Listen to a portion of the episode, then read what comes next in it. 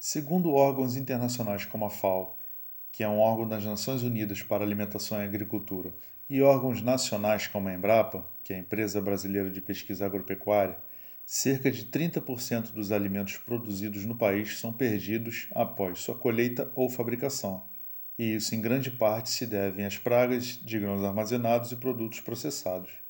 Meu nome é Rodrigo Leite Xavier, engenheiro agrônomo da Astral Saúde Ambiental, e hoje vamos abordar as pragas de grãos armazenados e produtos processados em mais um podcast DDT Dicas do Técnico.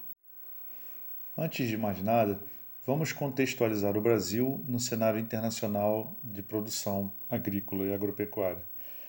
É, nós somos o quarto maior produtor de grãos do mundo, atrás apenas da China, Estados Unidos e Índia. Representamos 50% de todo o mercado de soja no mundo. Além disso, somos o segundo exportador de milho e o maior produtor de cana e café, além de outros produtos agrícolas.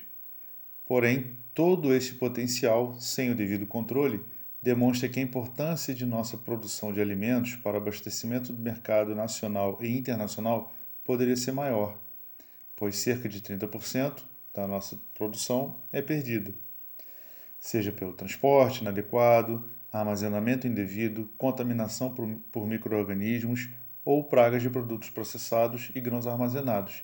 Diversos são os meios possíveis de se perder alimentos in natura e processados.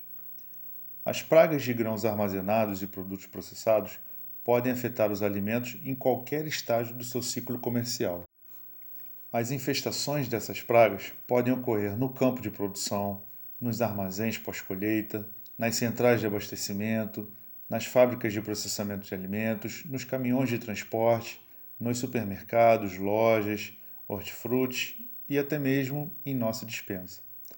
As principais pragas de grãos armazenados e produtos processados são besouros e mariposas, conhecidos popularmente por carunchos e traças, respectivamente. A Astral Saúde Ambiental orienta todos os clientes a adotarem as melhores medidas de controle possíveis e disponíveis para se evitar uma perda maior de alimentos. O controle químico é apenas uma destas medidas, porém, é uma ferramenta que só pode ser utilizada por empresa profissional legalizada e autorizada pelos órgãos de vigilância e órgãos ambientais. Neste episódio desse podcast, vamos dar ênfase ao processo de controle químico da fumigação ou expurgo, como também é conhecido.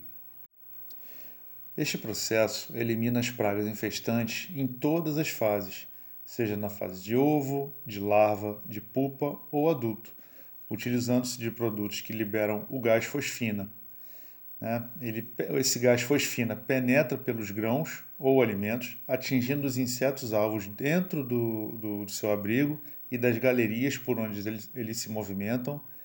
E o, o grande sucesso, a chave do sucesso desses produtos, está no seu elevado poder de eliminar as pragas e no fato de não possuir qualquer efeito residual, não impregnando de nenhuma forma os alimentos. Assim, dessa maneira, não, não possui nenhum tipo de risco de consumo após a sua utilização, desde que sejam adotadas as medidas de, eh, recomendadas pelo fabricante e, e pelos órgãos eh, de vigilância e fiscalização. E como esse, esses produtos funcionam? Né? Os produtos disponíveis no mercado possuem em sua formulação o fosfeto de alumínio, disposto em embalagens hermeticamente fechadas. Então, esses produtos devem estar devidamente lacrados, fechados, é, em, ao abrigo de luz e, sol, e umidade, né, para evitar qualquer incidente. Eles, quando abertos e expostos ao ambiente, a partir de determinado momento, inicia-se um processo químico, onde o fosfeto de alumínio reage da seguinte maneira: uma molécula de fosfeto de alumínio se associa a uma molécula de água presente na, na, na atmosfera, no ar atmosférico, como umidade, né, o H2O. Então, uma molécula de água com uma molécula de fosfeto de alumínio reage e tem em sua reação liberados hidróxido de alumínio e mais a fosfina volatilizada, que é o gás. que é propriamente o, o, o efeito desejado pelo controle de pragas, pelo controlador de pragas e pelo engenheiro agrônomo que recomendou esse produto. Então a fosfina é, ela é liberada após todo esse processo químico e vai começar a fazer o efeito concentrando naquele ambiente controlado onde os produtos é, infestados estão dispostos. O ambiente deve estar totalmente vedado, como falei, e esses produtos eles devem estar dispostos para serem tratados no tempo adequado, seguindo a bula do produto, que, é, que deve ser registrado no Ministério da Agricultura, e seguindo também o que está descrito no receituário agronômico, que é prescrito pelo engenheiro agrônomo responsável técnico pela empresa de controle de pragas.